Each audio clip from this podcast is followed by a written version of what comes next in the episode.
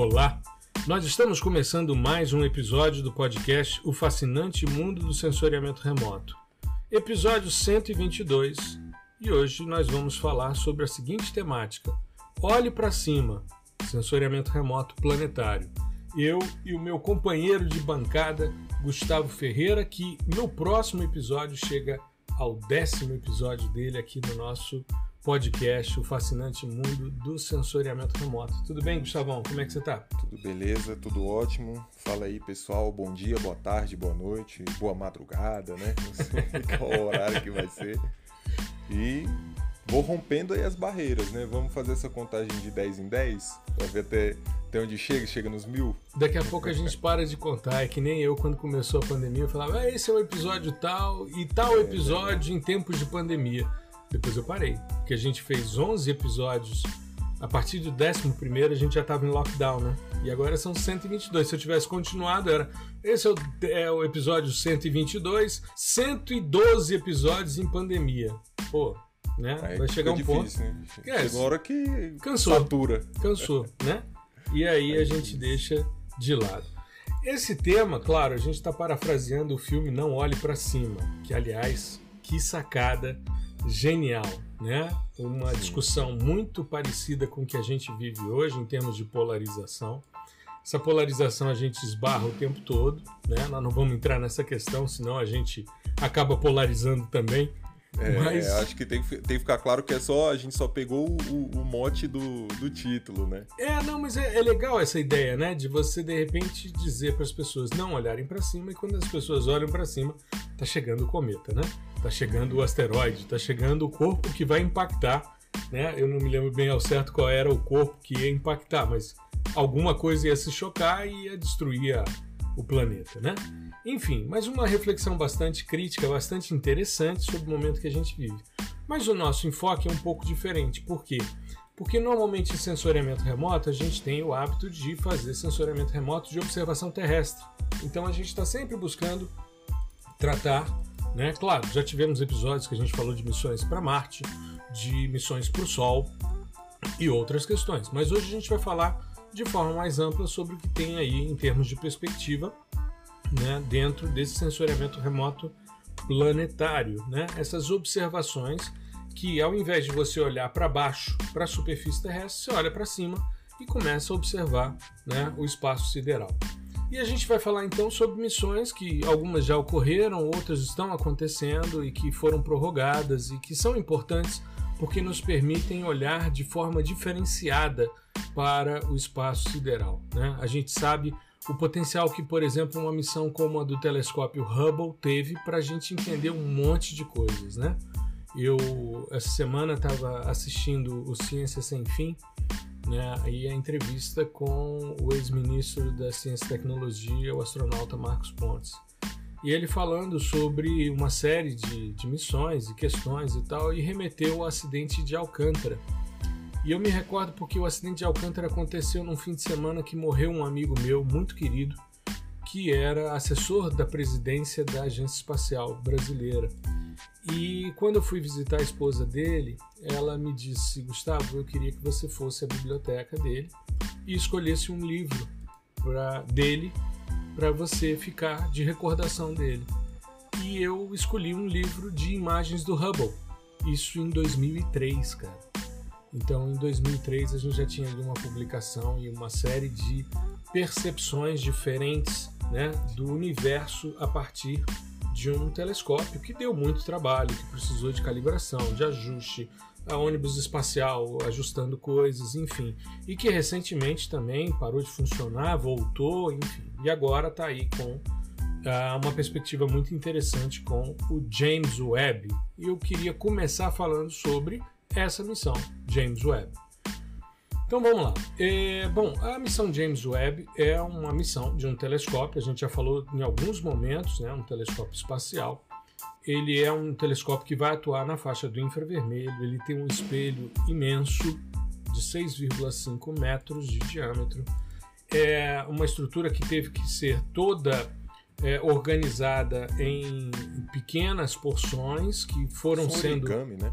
Exato, elas foram sendo acopladas ali, ajustadas, E agora, no final do mês de agosto, a gente teve o alinhamento óptico final de todos os detetores, né? de todos os, os uh, de todos os sistemas sensores. Né? Ela tem, o James Webb tem, uh, se não me falha a memória, são cinco grandes sistemas sensores. Todos estão alinhados e todos já mostrando um nível de detalhamento muito grande de determinadas estrelas. Lembrando que ele demorou para chegar né, no ponto de Lagrange, onde ele está, que é um ponto de estabilização. Ele teve a abertura do seu, do seu escudo térmico, porque ele fica uma parte virada para o Sol e a parte de observação fica na posição contrária. E ele então atingiu esse, esse estágio de ajuste, né, de alinhamento de maneira tal e que agora a expectativa é que tenhamos observações muito mais distantes, com muito mais nitidez, compreendendo de forma muito melhor né, o funcionamento e até a origem do universo. A gente espera poder chegar próximo a isso, né? Sim, é, e é, essa parte do ponto de Lagrange é, me lembrou de uma. Eu estava vendo alguma, alguma live sobre isso.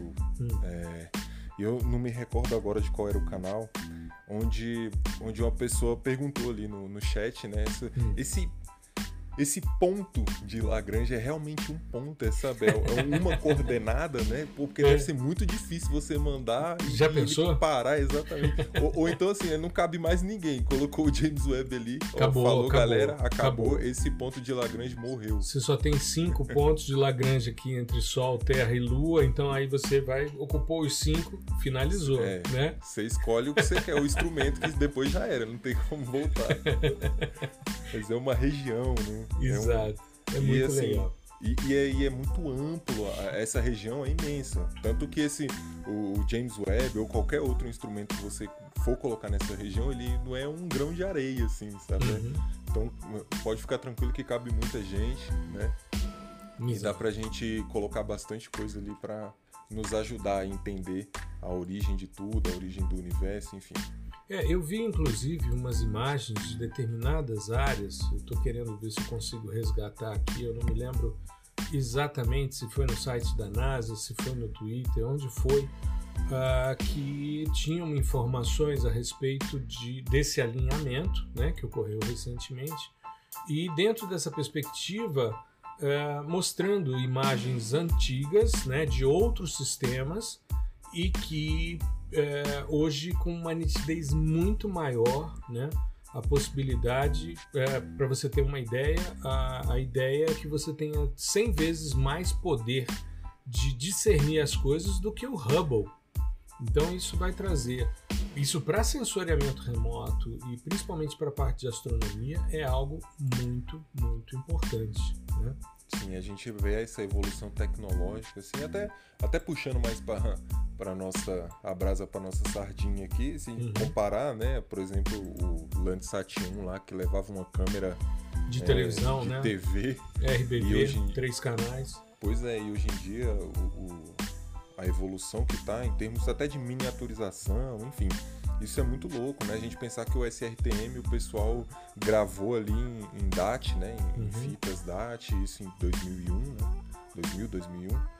Isso. E, e hoje as coisas já, assim, né, 20, 21 anos depois, que é pouco tempo se a gente pensar em, em, em ciência, né? Uhum. Mas a tecnologia evoluiu tanto que isso parece pré-história, né? É, o Landsat 8 tem um drive sólido hoje para ficar é. com as imagens armazenadas até passar pela área do buffer de, de captura de uma imagem, né?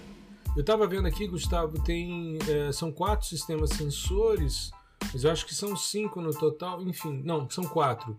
É o Near Infrared Camera, né, que é o NIRCam, que foi desenvolvido pela Universidade do Arizona. Tem o Near Infrared Spectrograph, né, que é o NIRSPEC, que foi desenvolvido pela ESA com componentes da NASA, do Goddard Space Flight Center. Tem o, o Mid Infrared Instrument, né, que foi desenvolvido por um consórcio europeu entre ESA e outras empresas particulares e o Laboratório de Propulsão a Jato da NASA.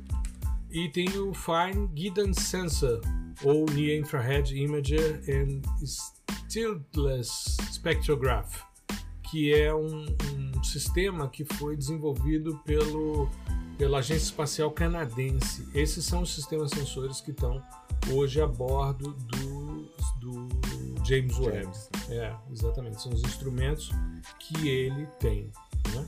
Bom, eu vou puxar um pouquinho para os planetas aqui, né? Que eu, uhum. eu curto muito, eu sempre, sempre gostei muito dessa parte de imaginamento, de observação é, planetária, até para a gente fazer é, estudos, né, observações de análogos, né, uhum. entender, por exemplo, é, essa é uma das dos motivos, né, pelos quais temos vários sensores, sondas, enfim, e rovers lá em Marte, uhum. Principalmente nessa parte de geomorfologia, né, a gente consegue encontrar vários análogos geomorfológicos é, lá em Marte.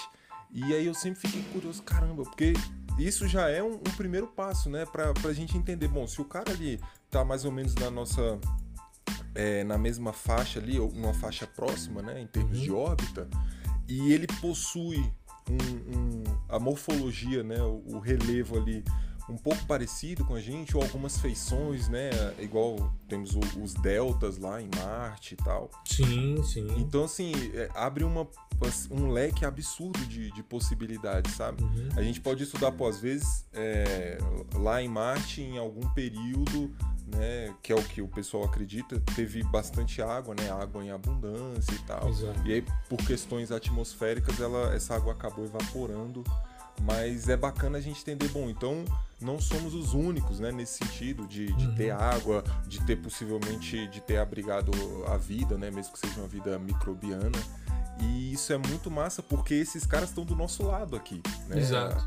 É, no, nos últimos anos, assim, a gente tem até estudado, a, a gente, assim, né, os cientistas, né, tem estudado bastante essa questão do, dos exoplanetas, né, exoplanetas, uhum. que estão fora aqui do sistema solar e que também são parecidos, né, é, em termos de posição, é, é, na órbita da estrela, uhum. né, densidade, massa, toda essa coisa toda, para entender ou para tentar achar vestígios de, de vida, né, a vida como a gente entende, é, em outros planetas. Mas aqui do nosso lado, né, a, a gente pode achar também coisas interessantíssimas, como já achamos. Exato. E é, um, um, exemplo assim que eu já citei uh, há uns três episódios, eu acho, é a da, sonda, da, da Magalhães, né? Uhum. Que fez a parte de imageamento em Vênus por radar, né? Por radar de abertura sintética por conta de toda a nebulosidade de Vênus, são nuvens extremamente densas, né, e tal, tem toda uma questão é, é, de penetrabilidade ali do, do sinal, então por uhum. isso que um sensor óptico é, não ia dar para enxergar a superfície de Vênus. E a ideia era mapear a superfície de Vênus, entender o que, o que, que tem ali, né? Muito no, legal, né? no solo. E os caras conseguiram com a Magalhães. Inclusive tem cenas, é, acho que são o pixel, se eu não estou enganado, é 75 metros. E você consegue. É, é, você tem acesso a esses, essas imagens e tal. Isso é muito massa. Você, o, o pessoal montou, né, fez um, um mapeamento do relevo ali de Vênus Uhum. Né? E, e, só, só por conta do, de uma sonda, né? que foi Exato. a Magalhães. Essa missão, inclusive, né, que é, é Magalhães pra gente, eles chamam de Magellan, né? Aliás, era o nome do, do primeiro, primeiro GPS que eu comprei, era Magellan, né? Ou Magalhães, né? E é uma missão extremamente interessante que foi de 89 até 94, né? Muito, muito legal você poder fazer esse tipo de, de levantamento, né? de ter uma compreensão de como a coisa funciona, você ter essa noção né? de, de, de relevo, isso é muito interessante. Eu não sei se você viu essa semana um post que o pessoal da NASA, eles têm um perfil é, no Instagram chamado perseverance.mars e eles botaram, uh, tem o que? Tem dois dias mais ou menos, a gente está gravando na sexta-feira, né? Vai ao ar na próxima segunda. Mas essa semana, tem dois dias, quarta-feira passada, né? Da semana passada, para quando o pessoal estiver ouvindo, uh, um, um, processo de deposição de rochas em Marte, que é um processo sedimentar bem bonitinho. E quando os caras foram fazer também o levantamento para o pouso da Mars 2020, né, o Perseverance e o Ingenuity, é, eu me lembro de fazer toda uma análise e utilizar imagens de alta resolução e os caras diziam, bom, aqui é um, um delta, um possível delta, aqui é um, um paleocanal, a sinuosidade de rios, aqui é deposição lacustre, né? E não tem uma gota d'água no lugar, né? Na, na cratera Gézaro, né? E o mais interessante, deposição de carbonatos e tal em função de determinados processos. Cara, e, e eu fiz uma, uma live, aliás, eu fiz uma palestra é, naquele. Logo que saíram esses dados, e o pessoal perguntava, mas como é que isso é possível? Eu fiz essa provocação, né, mostrando todos esses detalhes, até a composição mineralógica que você tinha. E é tudo sensoriamento remoto, né? Espectroscopia. E aí você utiliza não só para a questão da forma, mas também para você ter uma noção de composição, né? Exatamente, é lá, lá em, em Marte assim é o, é o melhor caso, né, para exemplificar essa uhum. questão, né, como eu falei dos análogos e do uso do, do sensoriamento remoto, tal qual a gente faz aqui. Então a, a gente tem a High Rise, né, que é um, um, um sensor que ele fica, ele magia mais, mas é voltado para para detecção de estruturas mesmo. Então ele tem alta resolução, né? Então uhum. o pixel é, é submétrico. É, não tem muitas bandas, né? Você tem RGB e a banda do infravermelho, uhum. mas ele está tirando imagens de alta resolução. Então dá pra gente entender, né, até, até mesmo para você planejar alguma missão, né, para ver certinho o local de pouso, né, uhum. né, porque alguns, alguns instrumentos e tal, eles, eles necessitam de, né, alguns não, a maioria, é claro, você não vai pousar no, no negócio cheio com relevo extremamente recortado, né? Isso. Mas é sem saber que... se dá, né? Se vai ter é. suporte, esse tipo de coisa, né? É bom que seja o mais plano possível e tal, uhum. né? Não tenha muito movimento mas ela tira, é, ela faz esse imaginamento em alta resolução. Tem a Temis também que trabalha nessa, nessa faixa do RGB e do infravermelho uhum. com uma, uma, resolução um pouquinho maior, né? Chama Thermal Emission Imaging System. Certo. Então tem, além disso, além dessas, desses imaginamentos na, na, faixa que a gente está mais acostumado, uhum. também tem para raios gama, é, enfim, para outros tipos de, de emissão, né? Outras é, faixas de espectro. outras né? faixas de espectro. Uhum. Mas é muito bacana você pegar, igual, igual você falou, contar a história uhum. daquele delta, contar a história daquela estrutura geomorfológica que parece demais com várias estruturas que a gente tem aqui, né? Uhum. Então você tem a, a bacias sedimentares, enfim.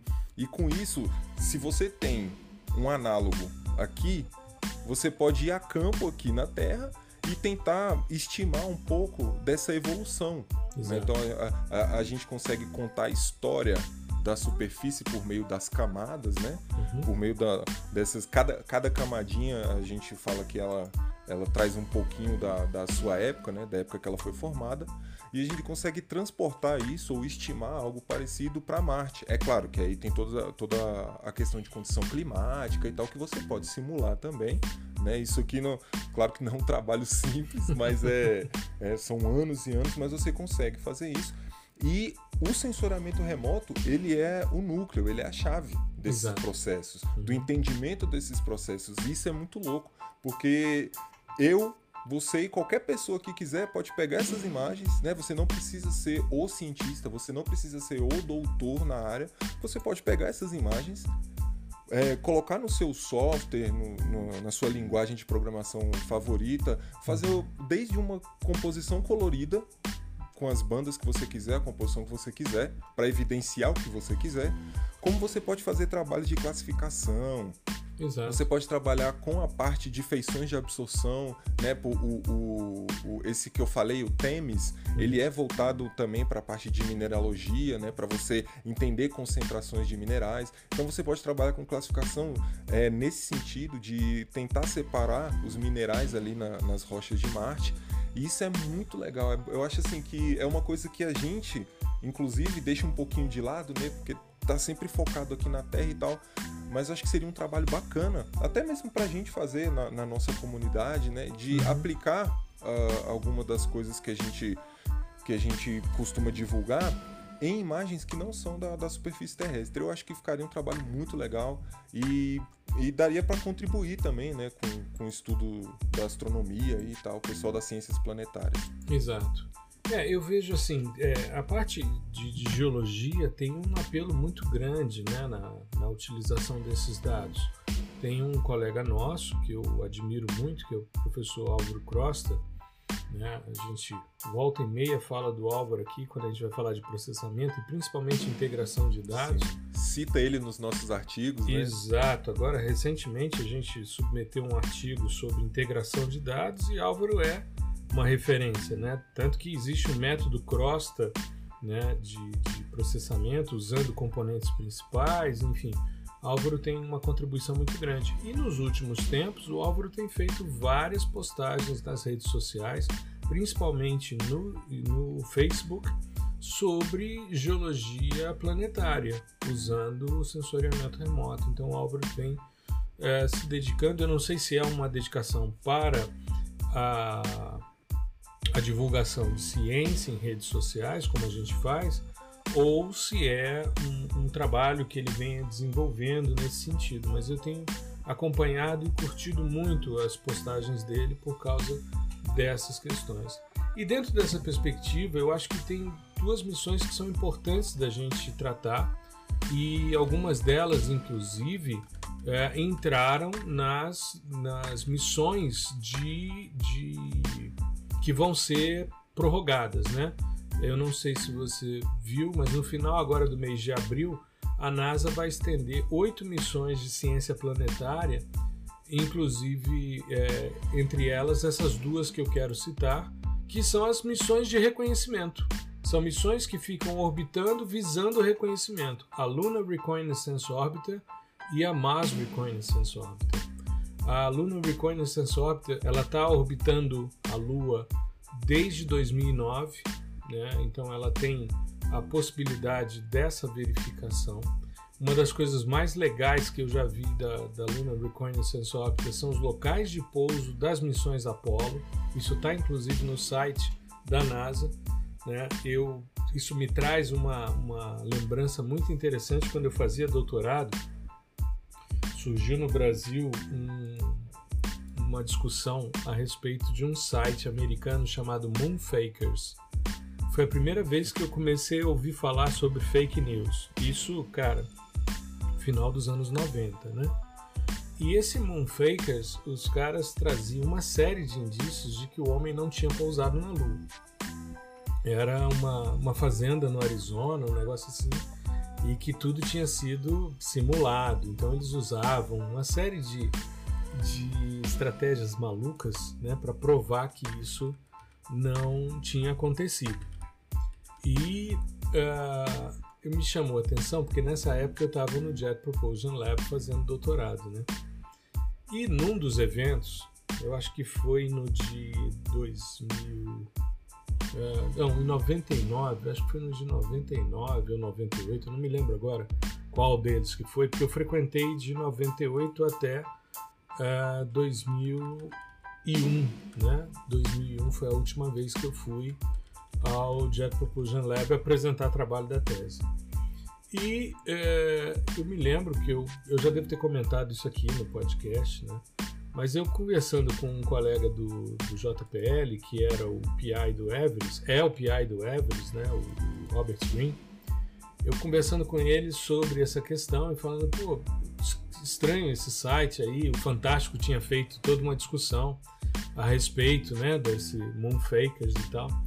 E aí ele disse: Gustavo, é o seguinte, a gente manda um pulso de laser para a Lua e a gente capta o retorno dele, né, o tempo que ele demora para ser refletido por uns prismas que estão na superfície lunar.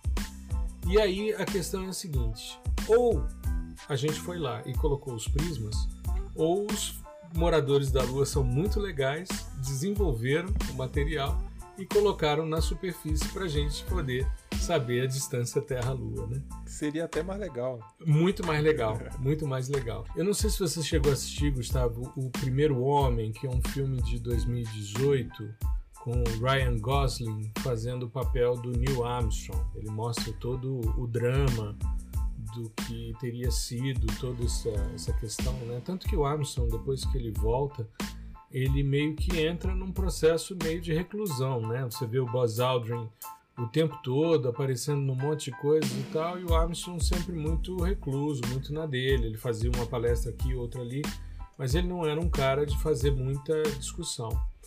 E tem uma, uma questão no filme que ele né, supostamente tinha esse comportamento em função da perda de uma filha, que morreu ainda criança, e ele caminha até uma cratera e supostamente isso é uma visão do filme, tá? Isso não, não foi contado por ninguém não, mas é porque ele caminhou até a beira de uma cratera que ficava afastada do módulo lunar e supostamente teria jogado essa pulseirinha que era da filha, sabe? E é muito interessante quando você vê as imagens do Lunar Reconnaissance Orbiter, porque você vê onde estão os prismas, onde estão os, os equipamentos sísmicos que foram colocados, a base da estrutura do módulo lunar, onde ficava a câmera inclusive aonde ficava a bandeira, porque a bandeira caiu, né? Na hora de é, voltar, né? A propulsão ali, né? Acabou derrubando a, a bandeira que estava muito próxima. E você vê a trilha dos astronautas nesse Lunar Reconnaissance Orbiter nas imagens, sabe? Então é interessante você fazer essa, essa relação e perceber isso.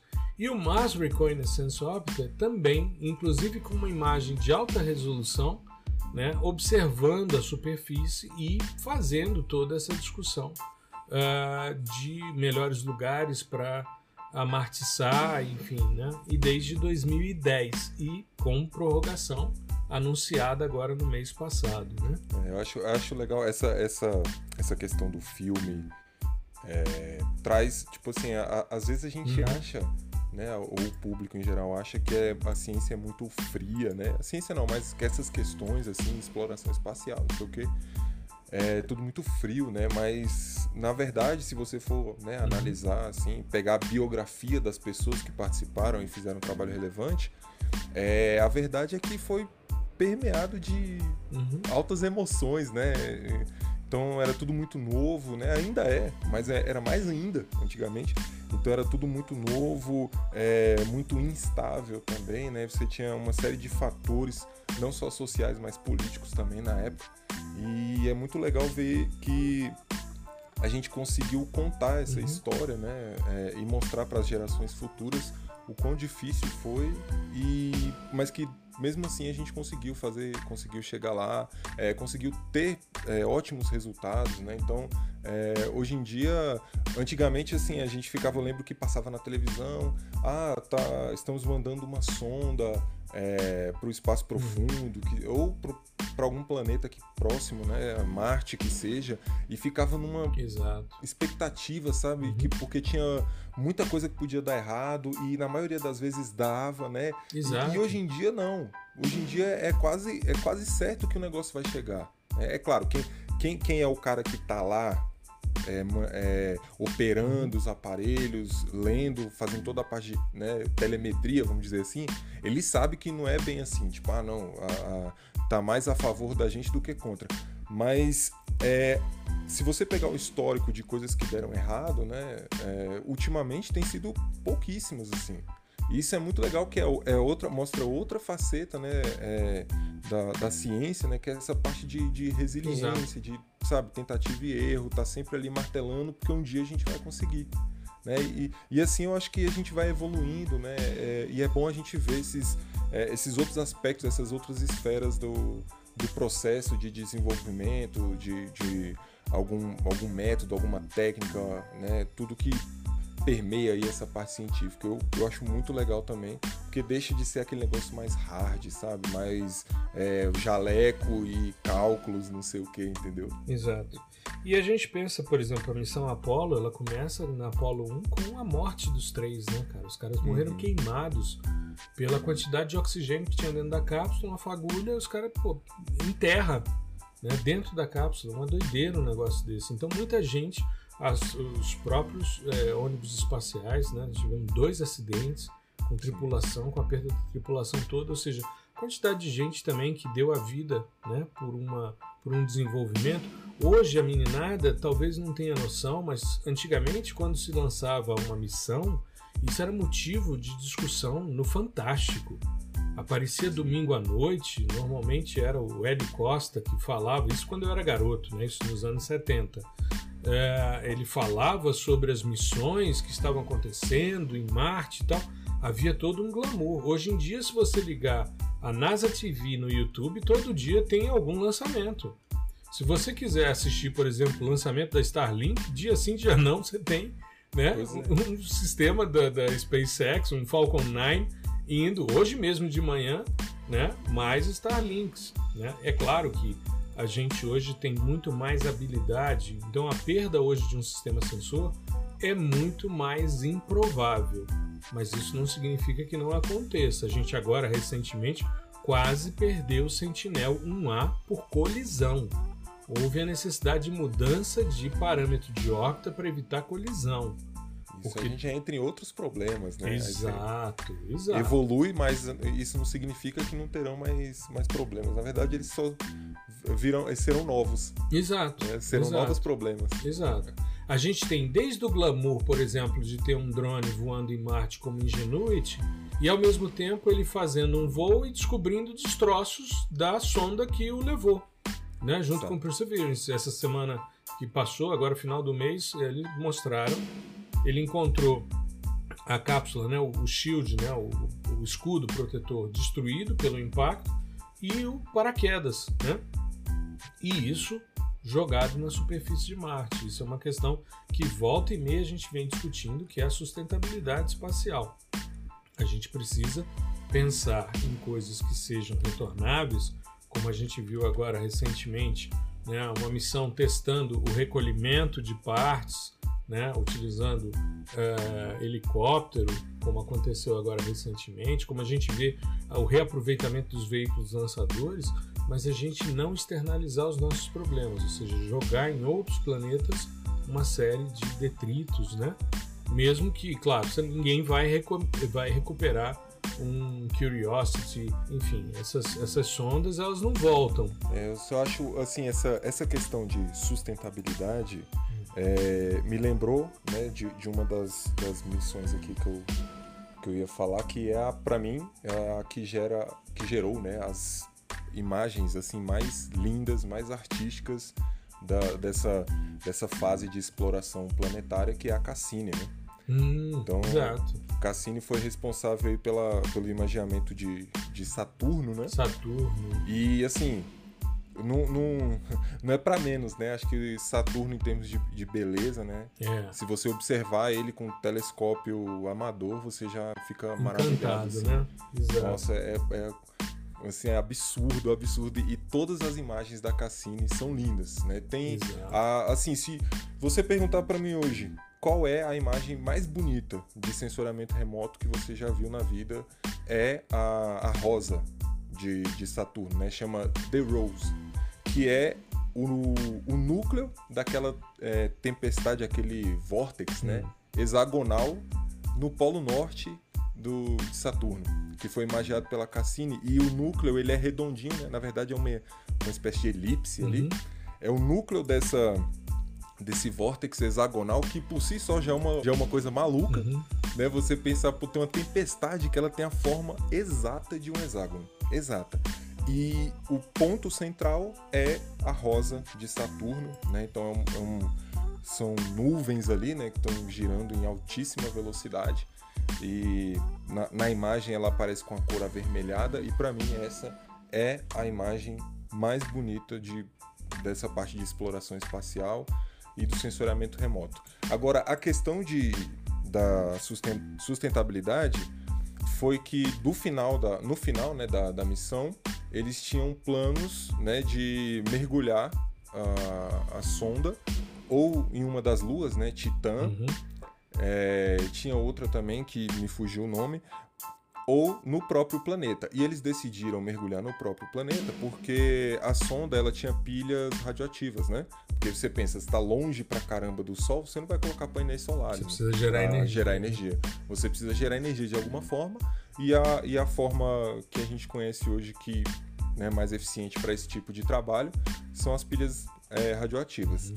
E quando foi pensado de se chocar né, a, a sonda com algum desses corpos, imediatamente descartaram as luas por conta de ter da contaminação, né? Uhum. Então Titã pode ter algum vestígio ali de, de, de vida, né? E, e aí se você choca a sonda, né? Você espalha esse material radioativo nas luas e acaba que pode prejudicar, né? a- a- alguma questão referente aí a possível vida, enfim, ou até mesmo de exploração futura do, do, do próprio ser humano.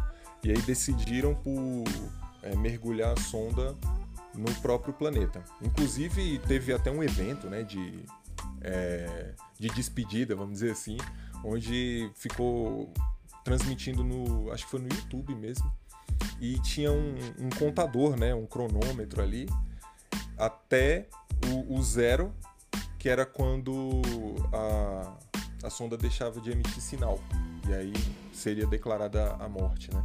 E o pessoal mega emocionado, assim, e aí novamente vem aquela questão do, do social, das relações, né? Do, do, do tanto que aquilo é importante pro, pro pessoal envolvido ali diretamente no projeto. É claro que é muito importante para a humanidade em si, mas mais ainda pro pessoal que está diretamente ligado.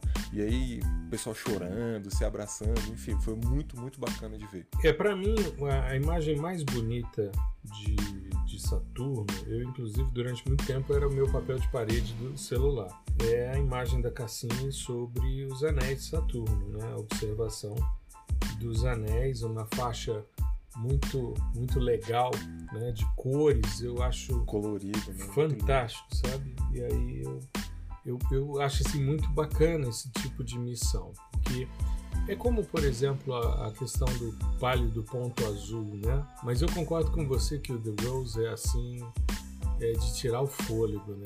De tirar o fôlego. Eu acho que as imagens dos gigantes gasosos, elas são assim espetaculares. Teve mais recente, né, a sonda Juno, que imagiou, né, ainda está imagiando Júpiter Uhum. e também gera assim imagens absurdas, né, absurdas, absurdas. Até Toda essa questão dessa dinâmica atmosférica aí no, do- dos gigantes gasosos é muito, é tudo muito grande, é tudo muito, sabe, gigante assim. O cara mostra uma, um- uma imagenzinha e põe em perspectiva, né, em escala com a Terra, cabe 10, 20 planeta Terras ali. É, é muito louco. E a gente nem tem noção né, da, da dimensão dessas coisas. É quando começa a calcular a velocidade daqueles sistemas atmosféricos ali, que fica pior ainda. Então o negócio está girando ali a 500 km por hora, 600, 1000, enfim. Uhum. É coisa que a gente que não, não entra na nossa cabeça, né? E fora que sempre parece uma pintura, né? As, as imagens de Júpiter, elas se assemelham muito a, a uma tela pintada. É, é muito lindo. E você tem lindo. o, o vórtice mais conhecido do sistema solar, né? Você tem ali aquela estrutura, aquele eterno, é, aquele eterno vórtice ali, é sensacional. Eu, eu acho que o grande barato do, do sensoriamento remoto, né, de você olhar para cima por meio de sistemas sensores e observar missões planetárias, é você poder chegar mais perto daquilo que pessoas como Galileu Galilei né? Claro que com toda genialidade observavam por meio de telescópios, mas a gente hoje com sistemas que nos permitem eh, verificar essas questões muito de perto. E aí as, as extrapolações começam, né? Eu vi um- uma postagem essa semana que me chamou a atenção se a gente tivesse os anéis de Saturno, né? A Terra bem pequenininha, os anéis imensos, e como seria da superfície, se você estivesse no planeta e tivesse aqueles anéis, como é que seria a visualização? Daqui a pouco a gente vai começar a ver né, os anéis de lixo que estão em baixa órbita, em órbita geoestacionária, né? Porque nós não somos um gigante gasoso, mas é o primeiro planeta do sistema solar a ter detritos espaciais orbitando e gerando anéis, né? Ao invés de ser rocha, gelo, é resto de foguete, né? Então isso é algo que muito nos preocupa. Você sabe que quando eu fiz aquela aquele episódio, eu não me lembro qual foi o número, mas que eu falei sobre sustentabilidade, falei sobre aquela questão de Kessler, né, que eu mostrei um vídeo no, no Instagram, ele é dentro do Reels um, um dos retornos maiores que eu tenho de, de acesso, porque as pessoas ficam muito impressionadas com aquela imagem, que é uma imagem é, é falsa, né? Não, ela não, não aconteceu, ela é na verdade um, uma, uma modelagem. É uma modelagem do, do que seria né, uma, um, um processo de, de choque entre estruturas, né? E ela teve um, um retorno enorme, né? É bastante interessante esse tipo de, de relação. É, eu acho assim, é, isso ainda a gente está no início, né? Não só da, da exploração, mas também do enfrentamento desse tipo de problema. Então a coisa tende, é claro, se agirmos agora, né? Num, num, a tendência é diminuir o risco. Uhum. Mas se a gente pegar o histórico da humanidade, é difícil agir com previsão, né? Exato. É, então, assim, a tendência é ficar cada vez pior. Então, já temos problemas com né, nossos sensores aí, nossos satélites, com é, problemas de colisão e tal, possíveis colisões. Uhum. Então, isso já é, já é um alerta, né? E não é de hoje que existem esses alertas e tal mas que no futuro, num futuro bem próximo, né, dado a, a frequência com que temos lançado esses, esses sistemas, é, o negócio vai ficar bem complicado. Então, se não forem desenvolvidas algumas soluções nesse sentido, é, vai ficar muito prejudicado tanto para a parte de, de, em termos de sociedade mesmo, de evolução, de conhecimento, é, de inovação. Uhum quanto para a parte científica, né, para é, geração de dados, enfim, novos dados, novas descobertas. Então, na, na verdade, vai ser ruim para todo mundo. Exato, exato. É, eu acho que a gente precisa ter noção de que é importante desenvolver, mas sempre pensando né, numa viabilidade. Você não pode simplesmente, em detrimento é, de um, um ou outro projeto, você comprometer outros projetos. Né?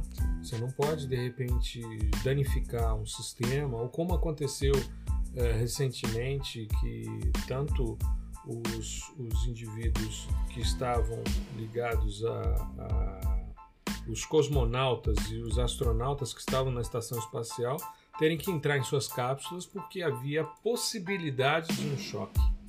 Né? E com isso ter que retornar emergencialmente. Né? Então, isso é bastante complicado. Mas muito legal, Gustavo, muito legal a gente poder olhar para cima, né, com esses sistemas sensores. A gente citou alguns, né? Alguns que a gente. É, assim, pouquíssimos perto do, do que existe, ah, sim, né? Sim. Se você entrar na, na NASA, né, na parte de missões planetárias e colocar lá todas as missões, cara, você tem dezenas, centenas de, de missões. Ele vai colocando por, por ordem alfabética, né?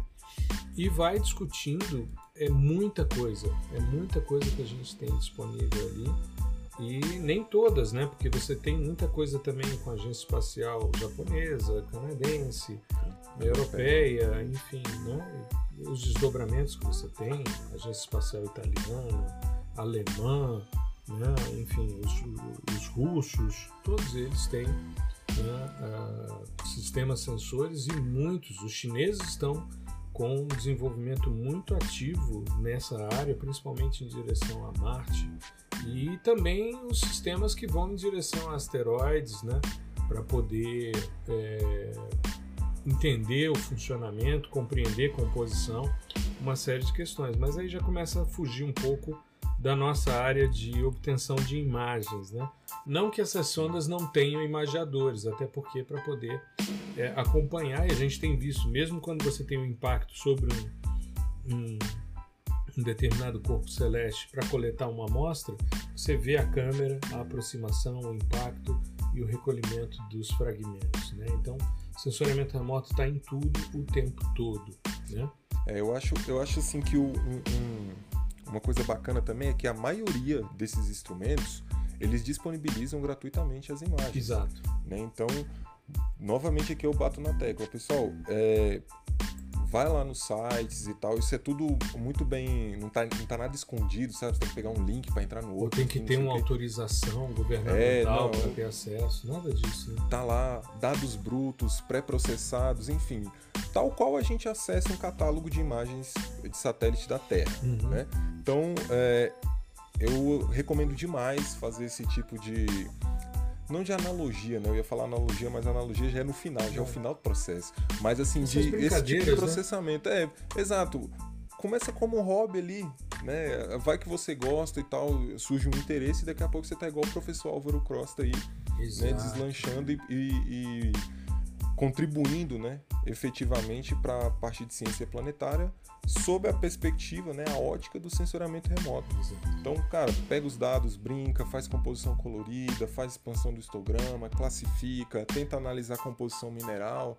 Cara, quem sabe isso não dá um, um, Quem sabe não, eu tenho certeza que vai dar um ótimo trabalho, né? Pode agregar aí na sua formação.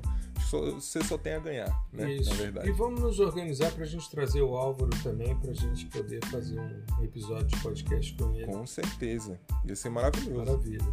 É isso, Gustavo. Eu acho que a gente enfocou aqui, claro, não muita coisa, mas eu acho que as coisas mais legais e é sempre importante olhar para cima, desde que a gente consiga olhar para perceber o espaço, né? Desde que não tenha tanto material impedindo esse olhar, né? Sim, sim, e até mesmo fazer alguma live, algum processamento que seja básico em algum conjunto de imagens, né? Uhum. Nesse sentido, acho que, que seria bacana mostrar para o pessoal eh, as potencialidades e tal. Isso. E mostrar também que em termos de processamento não muda quase nada, uhum. né? Eu diria que assim, 99,999% de, de processamentos que a gente realiza aqui nas nossas imagens de satélite para imaginamento da superfície terrestre também pode ser aplicado na, nas demais. Exato. Eu vi até um post nessa semana eu acho que foi da Ned Oliveira, sobre essa questão da utilização de imagens é, em níveis de cinza e da necessidade de se colocar cor para poder entender, mas não que as imagens sejam adquiridas em, em cores, né, mas sim em níveis de cinza, como são as imagens de sensoriamento remoto de observação terrestre. Então, muda só a matriz, né? É claro que tem todo o glamour de ser um outro corpo, né, um outro planeta, um outro satélite, enfim, e a gente poder avaliar essas questões.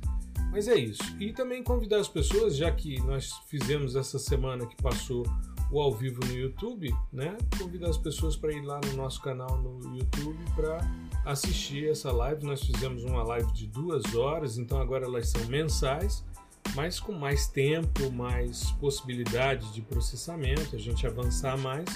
E nós fizemos durante duas horas uma discussão sobre classificação não supervisionada de dados SAR, que ficou muito legal e teve uma boa repercussão. Então, convidar as pessoas para assistirem essa e outras lives que estão disponíveis no nosso canal no YouTube, né, Gustavo? É isso, é. O resultado foi impressionante, assim, né, da, do, do processamento que a gente fez nessa live. E só foi possível graças a, a esse tempo, né? Que a gente geralmente fica, ficava refém, assim, da, de uma hora, né? uhum. né? E acabava que não, não abordava o tema com, com uma profundidade legal. E agora com essa, é, esse novo formato né, de live, a gente pode não só aprofundar nos temas, como também tem tempo hábil para estudar temas sugeridos né, pela audiência. Exato. Como foi o caso, né? Foi o caso também sim, sim. da gente começar a processar dados de outros sistemas sensores e com isso avançar. Legal? É isso. Maravilha. Gustavo, uma boa semana para você. Se cuide, assim como toda a nossa audiência.